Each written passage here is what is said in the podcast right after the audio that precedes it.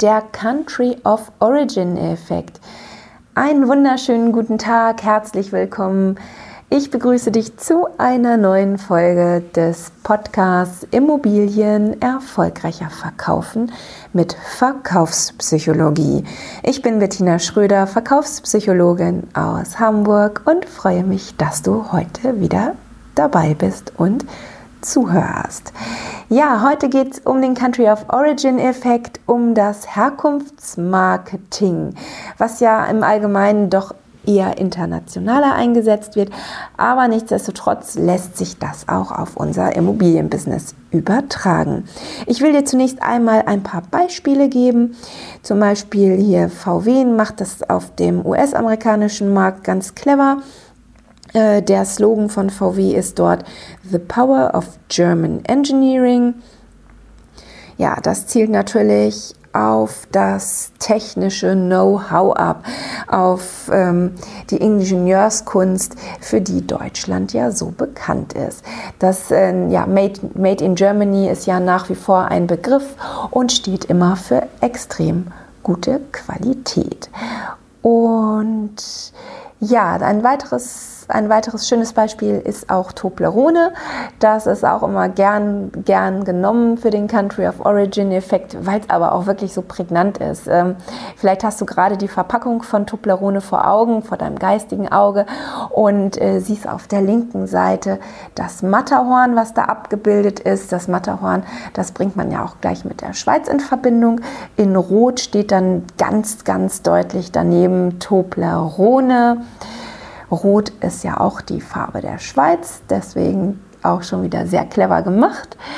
Ähm, unter dem Wort Toblerone steht dann äh, geschrieben, das siehst du da unter of Switzerland, da ist es nochmal wirklich genau auf den Punkt gebracht und über Toblerone steht Swiss Chocolate with Almond, no, mit, with Honey and Almond Nougat.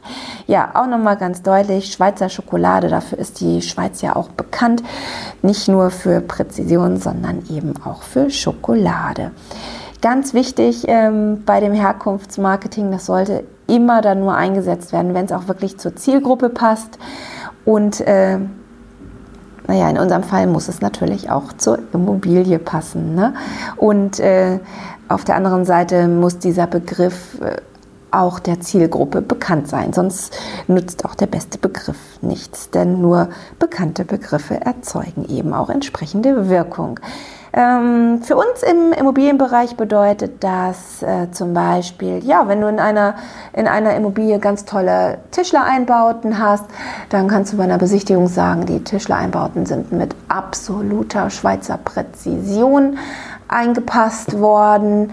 Ähm, damit assoziieren dann die Kunden gleich eine besonders hohe Qualität und Genauigkeit. Ebenso ähm, dänisches Design, dänische Architektur. Das, äh, ja, den, die Dänen sind halt sehr naturverbunden und das ist ähm, gerade äh, ja, ist gerade bei den Ökohäusern ja auch ganz, ganz beliebt, da auf dänisches äh, Design zurückzugreifen.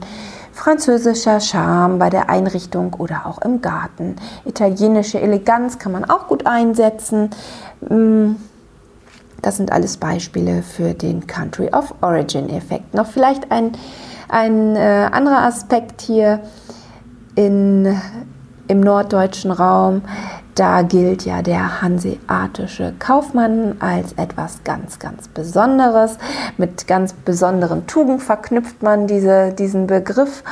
Ähm, Hanseatische Kaufleute sind halt sehr verlässlich, korrekt und vor allem verbindlich. Da gilt der Handschlag noch genauso viel wie das geschriebene Wort. Ja, also in diesem Sinne, ich hoffe, du konntest etwas mitnehmen aus dieser Podcast-Folge.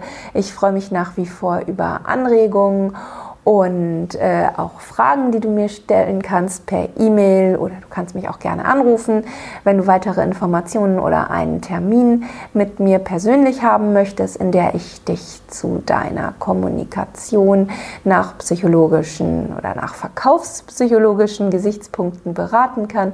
Melde dich gerne bei mir, ich freue mich.